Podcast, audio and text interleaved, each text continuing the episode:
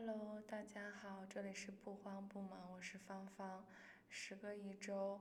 嗯，我并没有读完什么书，因为最近还挺忙的。在忙什么呢？主要就是现在的房子租期到期了，所以在看其他的房子。基本上短短的两周吧，就看了至少有十好几套，嗯，将近二十套各种不同类型的房子，在我们。嗯，想要居住的区域，然而都没有什么特别满意的。然后呢，我就就挺想就着我目前正在经历的这种租房找房，还有之前嗯搬家呀，然后也有买过房子、卖过房子这些经历，来聊一下关于嗯买房、租房、再租房。啊，不对，关于租房、买房，然后在租房的这种嗯不同地理位置的迁移的过程中，然后我会发现，啊，我以为我想要的和我实际需要的和实际需我想要的中间的一些出入吧，我觉得。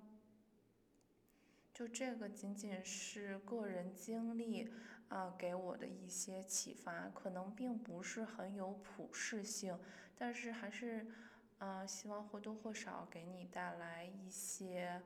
嗯小的启发吧，啊就是我所有的租房、买房还有哦卖房这些经历都是在北美，在美国。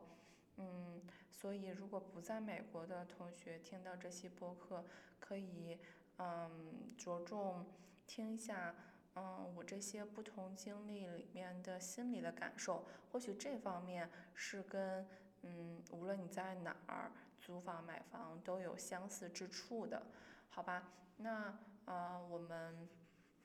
就开始吧。我就是其实这个。嗯，我大概想的就是，我想到了大概三四点吧，我们就一点一点的说。嗯，首先我发现，经过所有这一系列的经历，我发现我的认知和我实际的需要的一个出入的第一点就是，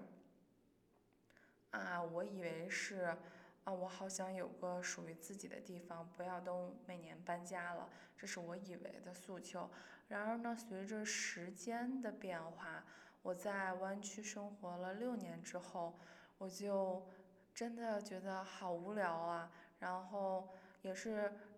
嗯，部分原因是出于这个，觉得已经生活六年了，我还从来没有在。美国的一个城市生活这么久，基本上都大概是在两年，然后你就熟悉了这里所有的一切，然后就很想，嗯，除了现实的因素，比如说我可以远距离办公，然后我就觉得为什么不好好利用这个机会呢？然后也还有很大一部分原因是出于自己的好奇心，就是。我很好奇，如果我自己把自己再次抛掷到一个新的环境，会发生一些什么？我当然期待了，会发生一些什么奇妙的际遇，比如说遇上什么有意思的朋友之类。然后这确实也是一部分很重要的原因。然后其实就是我发现自己没有我想象的那样那么向往安稳。然后还是挺喜欢这种自由的，可以搬离，去不同的地方，开启一段新的人生的这种感觉的。当然，嗯，我不好说，比如说在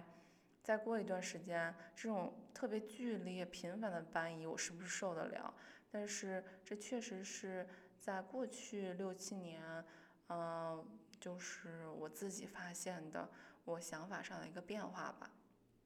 然后关于抛掷呢，我想再多说两句，就是这个概念，我好像记得是是不是韦伯提出来的，嗯，但是嗯，大概意思是说，呃，人具有抛掷性，人的第一次被抛掷，其实就是你的出生，就是你呃出生在哪里，是在哪个大洲、哪个国家、哪个区域，还有包括你出生的时间是，比如说是战乱的时候，还是一个和平时期，就是这两大你的第一次抛掷的这两大因素，就是会极大的决定了你整个人生的基本的底色。嗯，这一点就还挺容易理解的，但是我们有的时候，嗯，会意识不到，哦，那其实人生除了这第一次出生，还有其他的被抛掷，比如说你之后成年的求学啦，你的工作啦，会被派去不同的地方，开启一段新的旅程，就这些，嗯，抛掷。就是会很大程度的影响你的人生是向上走还是向下走，或者是有一个什么样的人生路线。那就是因为也是知道这个，所以我就很想主动的把自己再抛掷一次，就看一下，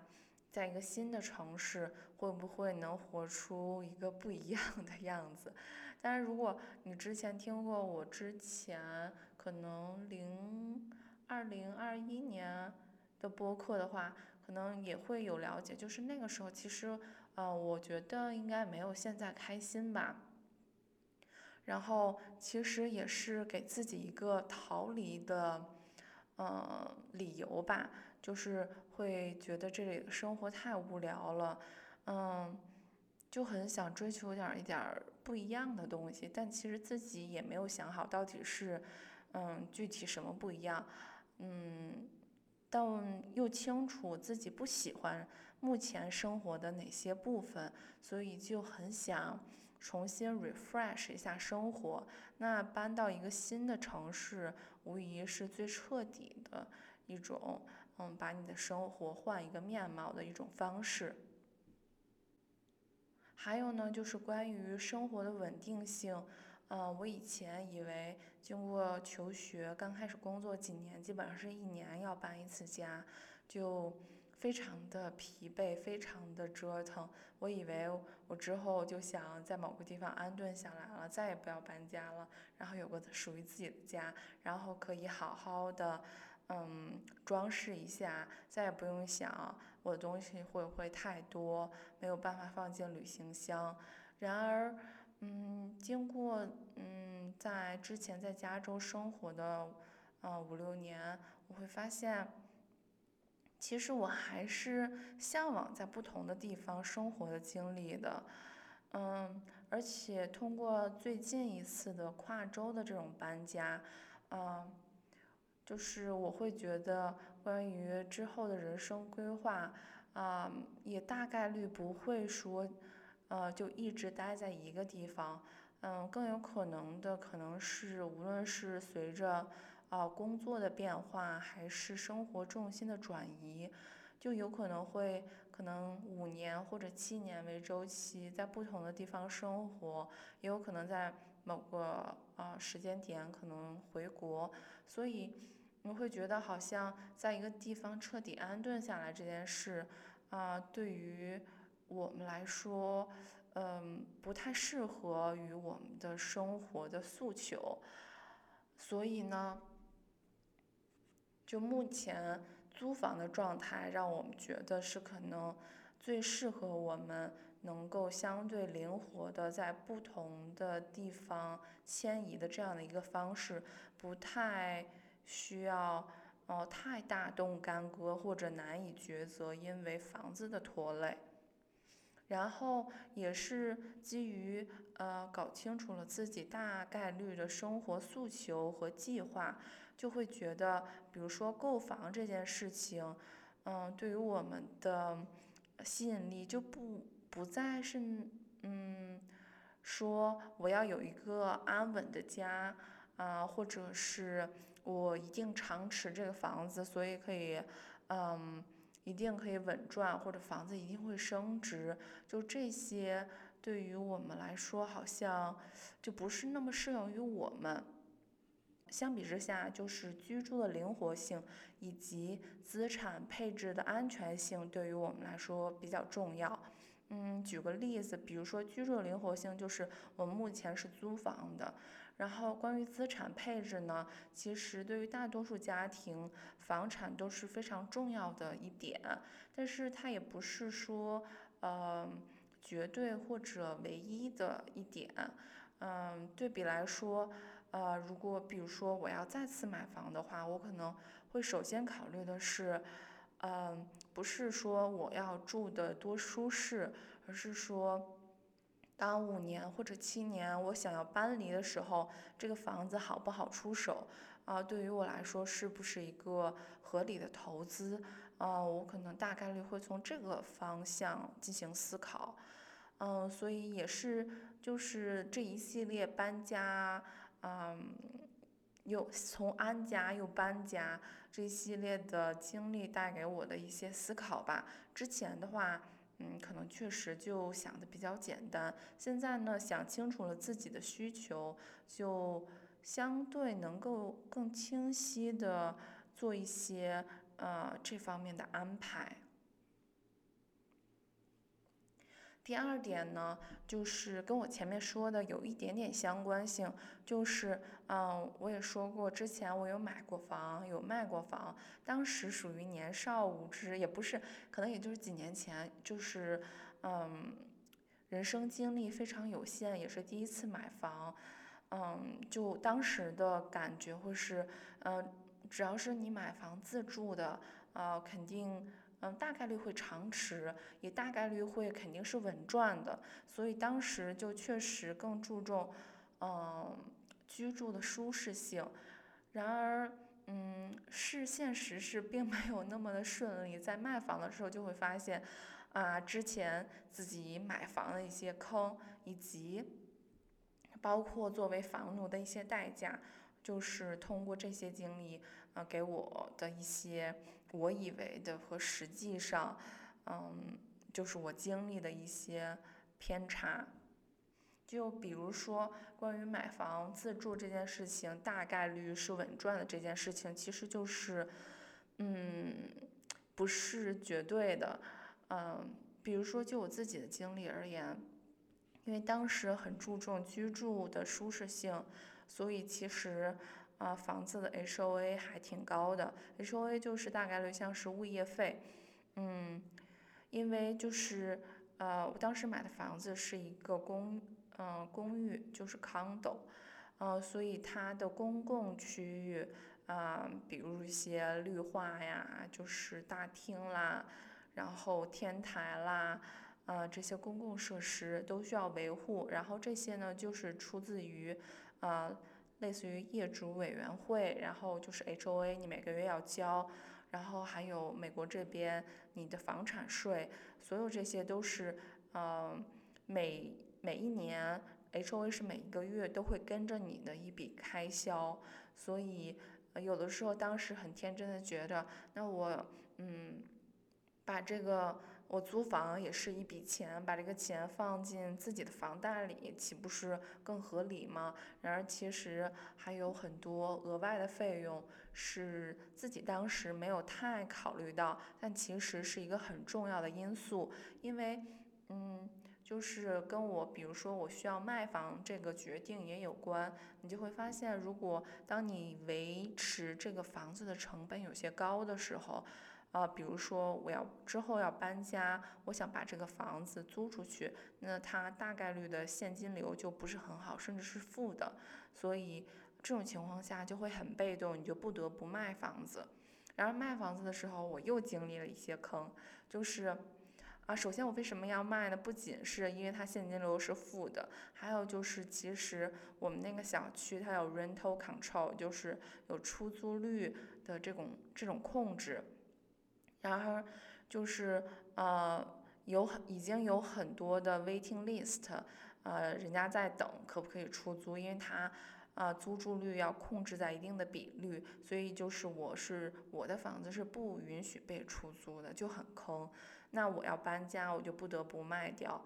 嗯，还有呢，就是好巧不巧，就是我卖的时候正好遇到房子，呃，是处于在 litigation 的阶段，就是。这个屋主委员会吧，大概他要哦诉告那个建商 builder，这个其实是一个挺普遍的呃状况。如果你买的房子是 condo 的话，就是大概率因为房主只是拥有房子内部的结构，对于这个房子的外部结构，呃是。哦，我想想，应该是 share 是分是 share 的吗？还是怎样？就是，嗯，在五年或者十年这个这个时间点，就 H O A 它会走一个，嗯，就是诉讼的流程。这样的话，可以从建商那儿再拿到一笔钱，来充裕自己的现金池。就是以后，比如说房子外部，嗯，需要有一些修整，就可以从这笔钱来，嗯，就是有一从这笔钱。嗯，拿出一部分钱来修，其实对于整个，嗯，就是这个建筑里面的，呃，住户从长期讲是有好处的。但是，好巧不巧，就偏在，嗯，就是偏偏就赶上我那个时候这样卖房，然后你。的房子如果有官司诉讼的话，其实贷款是很难办下来的，就意味着你的潜在的买家会少很多，那你的房子就很难卖上价，啊，所以就是像我说的，你买房的自住大概率稳赚这件事情，在我身上，在我这个经历里是不成立的。还有一点就是，嗯，当我们最后再算哦，这个房子。到底是买的赚了还是赔了，还要考虑。啊，这边它的房产经纪每次的买卖都会收取一部分费用，所以这也是你的买卖成本。所以想好这些所有的坑，然后你再想想，你买的这个房子大概率是不是一个嗯好持有的一个资产？嗯，反正这儿就是我以上所说的就是我的一些血泪教训吧。以及作为呃房奴的代价，从金钱上来讲，就是每个月都跟着你的呃物业费啊，然后还有每年都跟着你的就是房产税，这些都是逃不掉的。还有当然，如果你是贷款的话，就是每个月的房贷。当现在大家都说提倡 fire，然后可以自由职业，嗯，或者你想做一些大胆的尝试的时候。嗯，如果你没有稳定的就是工资单，但说实话，对于需要还房贷的人来说是很难的。所以，一旦你成为房奴，就其实挺挺限制你去冒险的这种嗯机会尝试的。我会觉着，所以这也是嗯我的一点提醒吧。当所有人都会觉得。嗯，买房是一件特别好的、非非常安全、安稳的投资的时候，也需要考虑一下自己的打算。如果你想一直安稳的工作的话，确实，嗯，是一个不错的选择。但如果你想，嗯，自己可以有更有勇气的去做一些冒险的尝试，那可能，嗯，就是如果背上房奴的这个负担，可能会影响。你这种嗯冒险的尝试。另外第三点呢，就是嗯，在我跨州呃搬家的时候，我们是从加州一路开到呃华盛顿州，嗯，然后体验了一下数字游民。我不知道这样讲是不是呃完全 qualify 一个 数字游民的定义。就基本上每天或者每两天换一个地方，嗯，我当时还是请了假，是不用工作的。但我会发现，我之前想的是数字游民好自由，嗯，可以一边旅行一边工作。但我就只是一边旅行，我发就是身体也不太吃得消，就是而且生活习惯来讲的话，好像也不太适应。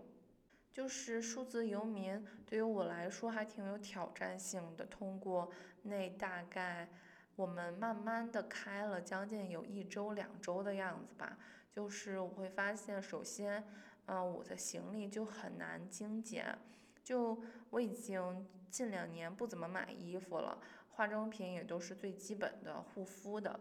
嗯，然而我会发现，就是你已经建立起来的一些生活习惯，可能是在这种嗯，数字游民的这种，嗯，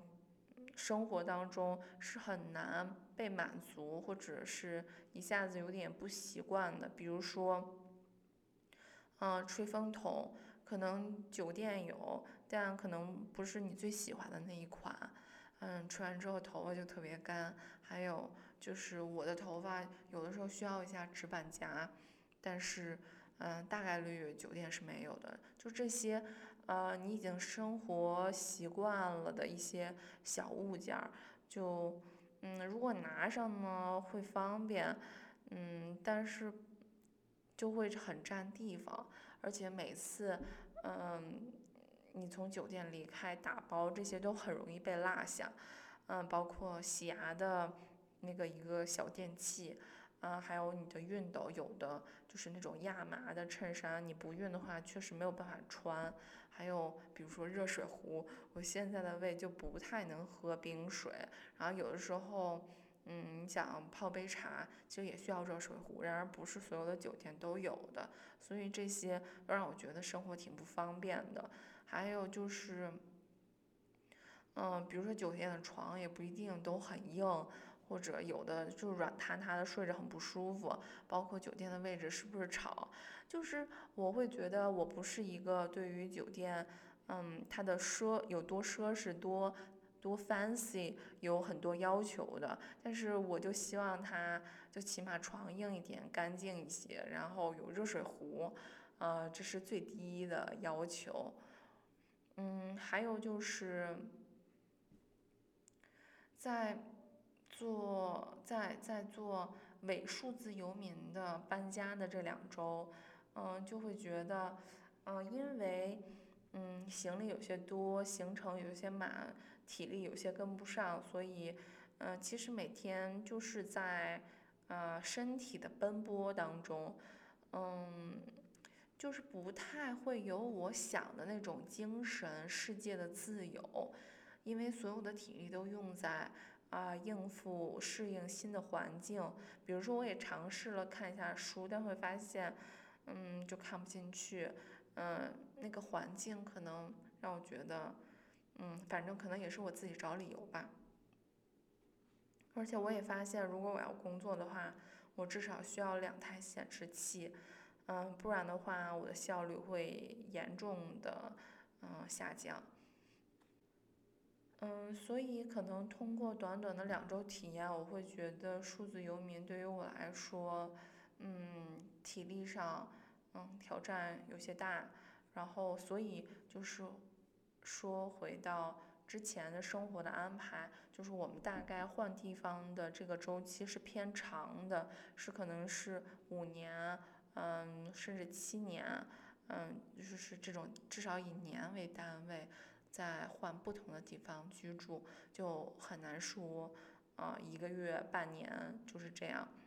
做那么呃高频率迁徙的数字游民，对于我来说有点难，所以我也就打消了这个想法。另外，嗯，就是最后一点吧，就是。嗯，比如说我们现在选择租房，会觉得租房会极大的提高我们生活地点选择的灵活性，不用去考虑呃买房卖房，因为这是一个非常大笔的投资。嗯，安全性、风险性对于我来说，比起房租的话会高很多，这是我们当初的想法。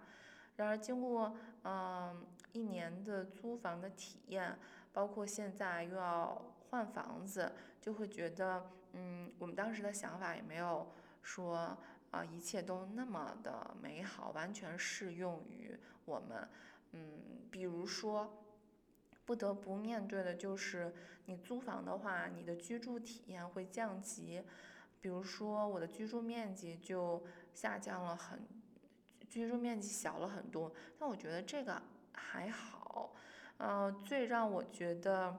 嗯，最大的缺点吧，租房就是它，你要面对有可能的居无定所。为什么这么说呢？就是当你租的房子是属于一个屋主一个个人的，那比如说像我们的计划是大概率至少要住五年或者三年，总是有的吧。我们不想在这个期间每年都搬一次家，但是其实这个房主是很难保证的。首先，你的房租是一年签一次的。嗯，第二，没有房主可以给你保证说接下来的三年五年我都可以租给你，因为根据市场，根据他自己的生活的安排，他有可能想涨房租，那涨的新房租之后，是不是还在你的预算范围里？包括他有可能会之后想打算卖房子，那你肯定就要搬出去，所以所有的这些都让你可能面临的一个最坏的状况就是。你一年就要搬一次家，这个还是一个挺大的挑战的。所以怎么说呢？嗯，就是很难有一个特别完美的解决方案吧。另外，就是因为就体验到了说个人房主的这种租房，它带来的极大的不稳定性，要面临就是。你房租一到期，有可能就嗯，就就需要换房的这种风险。那那那那种就是呃，比如说呃，就是一直是作为出租房的这种公寓楼，嗯，就是申请的话，是不是只要反正他们一直。只要他们一一直做这个生意，你就不用不太用考虑房主他个人的生活计划。但是呢，其实他也有挺严苛的要求，比如说你这样的话，就是那种你跟公司租房，他的申请流程会多一点儿，然后有申请费。嗯，除了这个呢，他就是更喜欢那种有稳定工作的。然后有的甚至还我看到的有的条件还挺苛刻的，是你过去两年要一直在啊，就是被雇佣的状态，然后你的这种 gap 不能超过两个月，所以就当你想借助租房在不同生不同地点做生活体验的时候，可能或者当你觉着你当你不用做房奴可以。以每个月相对较少的租金来给你提供一个你还比较满意的居住环境的时候，嗯，你以为你可以做一些不同的尝试，然后可以比如说 gap 一段时间，可以做一下自由职业者。然而，就是租房申请就是你要过的一个很大的一个坎儿，你要说服他你有足够的呃，就是支付房租的能力。就如果你是一个简单的 W two 打工人被雇佣的状态，就很容易给他提供一下工资单就好了。但如果你是自由职业者，你可能是不是又要存款证明，然后各种你的，唉，就是好像没有一个非常简单的方式来给这些自由职业者背书，所以，嗯，这就是一个可能。一个八门儿，一个比较烦人的地方，所以就是以上这些呢，就是我在嗯租房、买房又租房的迁徙当中，在这种自由的折腾和无聊的安稳的这种摇摆之中，这种生活体验，嗯打磨过、验证过之后，我发现的，呃。我之前想法和我实际需要和向往的一些差异吧，就分享给大家。嗯，这期主要是一期闲聊，嗯，希望接下来我能有更多的时间看看书，然后给大家分享更多，或者能找到有意思的朋友，呃，聊天儿，然后看有什么不一样的火花。嗯，那这期大概就这样，嗯，我们争取下周见，拜拜。